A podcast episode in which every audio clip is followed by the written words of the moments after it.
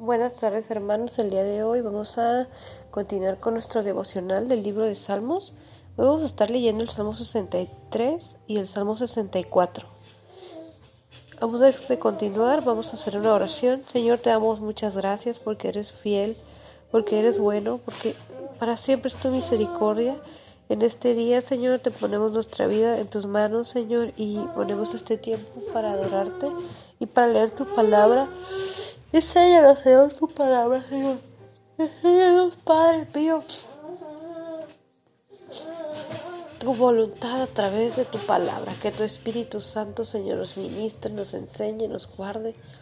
Cubra, Señor, a cada uno de tus hijos, Señor, en este momento. Te damos muchas gracias por tu palabra. Te pedimos que seas tú, Señor, hablándonos en el nombre de Jesús. Amén. El Salmo 63 dice así. Dios mío, Dios mío, eres tú. De madrugada te buscaré, mi alma tiene sed de ti, mi carne te anhela, en tierra seca y árida donde no hay aguas, para ver tu poder y tu gloria, así es como he mirado en el santuario. Y aquí vemos como este salmo nos enseña cómo buscaba este salmista a Dios.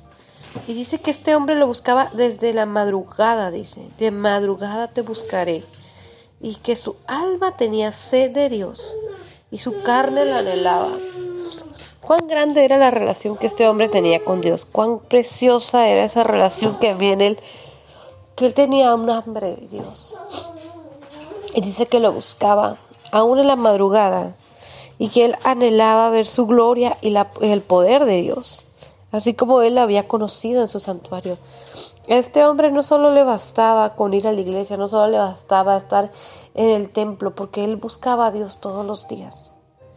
Por eso este hombre nos enseña algo muy importante, que la adoración tiene que ser algo de continuo, algo sincero y algo que no está limitado por el lugar ni por el tiempo. El versículo 3 dice, porque mejor es tu misericordia que la vida, mis labios te alabarán, así te bendeciré mi vida, en tu nombre alzaré mis manos. Y aquí nos enseña algo muy importante, que es el levantar las manos. Cuando nosotros levantamos las manos, es un símbolo de nos rendimos a Dios y es un símbolo en cual adoramos a Dios. Este hombre decía que así iba a alabar a Dios, que él iba a levantar sus manos para alabarlo, para exaltarlo.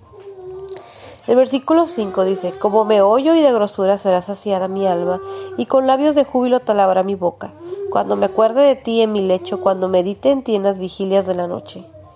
Y aquí vemos como este hombre dice que cuando él adora a Dios, cuando él adoraba a Dios, él podía sentir como su alma era saciada, como su ser era lleno de la presencia de Dios. Y decía que con sus labios de júbilo iba a alabar a Dios. Cuando nosotros alabamos a Dios, hermanos, hay poder. Hay un poder de Dios que desciende en nuestras vidas y que sacia nuestra alma. Si tú estás afligido, si tú estás contento, si tú estás agradecido, si estás pasando una necesidad, alaba a Dios. Algo muy importante que nos enseña estos salmos es que tenemos que alabar a Dios y que la alabanza es una herramienta poderosa en los tiempos de angustia y en los tiempos de necesidad, pero también en los tiempos en los que necesitamos y queremos buscar más de Dios. Y decía que este hombre cuando, se acordase de Dios en su cama y cuando meditaba en él en las vigilias de la noche, este hombre cuando no podía dormir meditaba en Dios de su palabra, de su presencia, anhelando la presencia de Dios. Y el, el te dice, porque ha sido mi socorro, así en la sombra de tus alas me regocijaré. Está mi alma pegada a ti, tu diestra me ha sostenido. Y este es un versículo tan hermoso. Este hombre sabía quién era su sustento, quién era su socorro. Y dice que él estaba bajo la sombra de las alas de Dios, bajo la cobertura de Dios. Y el alma estaba pegada a Dios, porque la diestra de Dios la ha sostenido, hermanos. El día de hoy, si estamos aquí, podemos darnos cuenta que ahora en medio de los momentos difíciles, el que nos sostiene es la diestra de Dios. Y eso nos enseña que tenemos que estar cada día más apegados a Dios, teniendo una relación con Dios, buscándolos todo el tiempo, sosteniéndonos bajo la cobertura de Dios. El versículo 9 dice, pero los que pero los que para destrucción buscaron mi alma caerán en los sitios bajo la tierra, de, la tierra, los destruirán a filo de espada, serán porción de los chacales. Pero el rey se alegrará en Dios, será alabado cualquiera que jura por él, porque la boca de los que hablan mentiras será cerrada. Qué importante es darnos cuenta de la palabra de Dios. Esta espada que es cortante como una espada de doble filo. Y dice que aquí vemos lo profundo de todo esto que aquellas personas que buscan la maldad, que hacen lo malo, serán destruidos a filo de espada. Y la espada representa la palabra de Dios. Sus mismas obras y sus pecados los van a destruir, serán juzgados por la obra de sus manos, por la maldad que han hecho, serán juzgados por la palabra de Dios. Y el bronce dice que el rey se alegrará en Dios.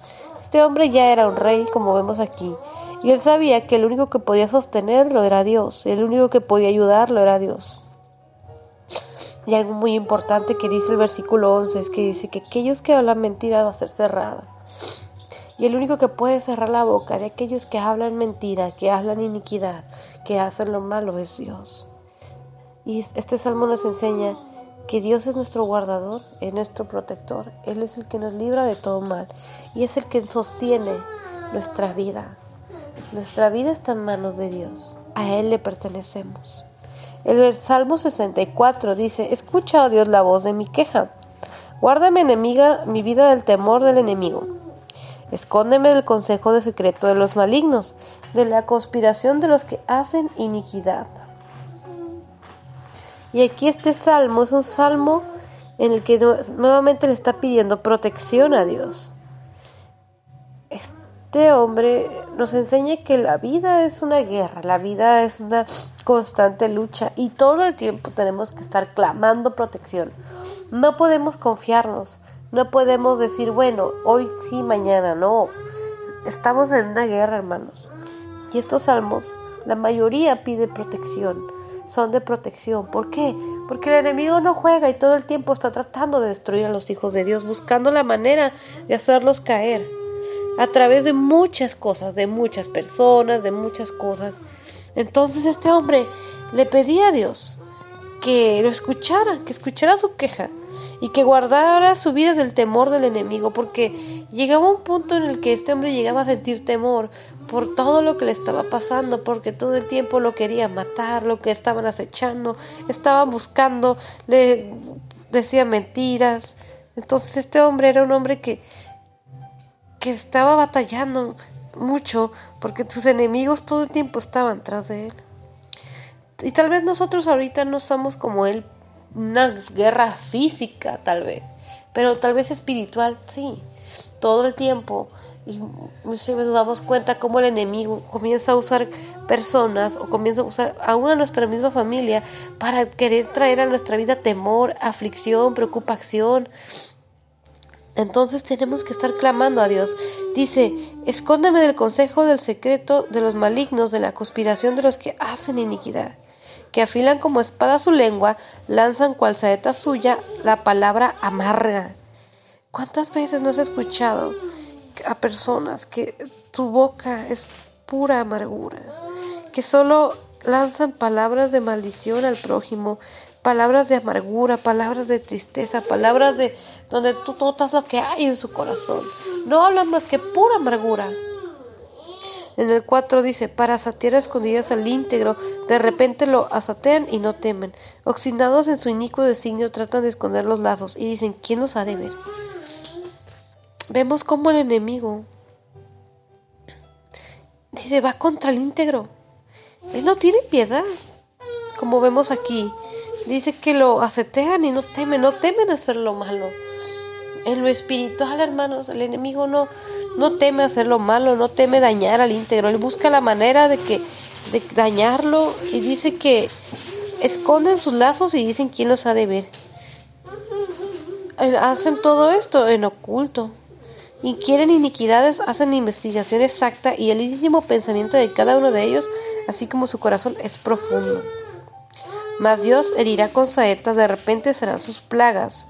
Sus propias lenguas les harán caer, se espantarán todos los que los vean, entonces temerán todos los hombres y anunciarán la obra de Dios y entenderán sus hechos. Y aquí vemos, hermano, una, una verdad muy importante. Dice que todas las personas que hacen este tipo de cosas, que hacen maldad, que hacen iniquidad, que buscan cómo estar dañando al prójimo, que tienen un corazón que busca hacer lo malo, va en contra de la voluntad de Dios. Dice que Dios los va a herir con saeta y con plagas. Entonces, hermanos, no es casualidad todo lo que estamos viviendo. Así como hay gente inocente, también hay mucha gente que en estos tiempos está viendo la obra de Dios.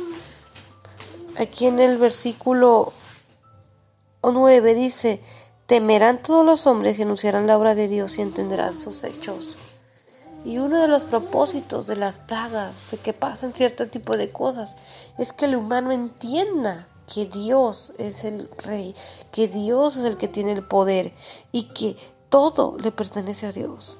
Y entonces podemos anunciar la obra de Dios y entender que Él es el rey de toda la tierra y que no podemos negar su trono, no podemos negar su poder. Aunque el enemigo siempre pone en, en, el humano que el humano es lo máximo, nos damos cuenta que no es cierto, que Dios es el que tiene el poder y que Él es el que hace todo. Y tiene un propósito, hermanos. Todo tiene un propósito y para que su nombre sea glorificado. En los días dice, se alegrará el justo en Jehová y confiará en él y se glorificará, gloriarán todos los rectos de corazón. Pero algo importante aquí es que aunque pasen estas cosas,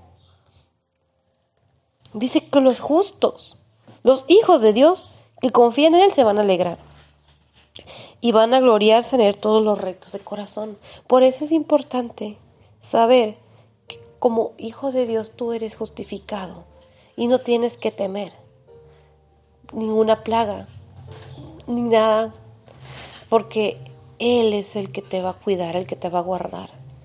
Y que muchas veces esto también son necesarios, hermanos, por la maldad, porque la misma maldad hace que sea necesario que pasen este tipo de cosas. Pero Dios es el que nos guarda. Y entonces hacer lo que dice aquí, para anunciar la obra de Dios, para anunciar a aquellos que no lo conocen, que se arrepientan y que busquen a Dios. Le damos muchas gracias a Dios por esta palabra, porque sabemos que Él es un Dios bueno, justo, que nos guarda, nos protege y que sabemos y confiamos que Él en medio de todo, Él tiene el control.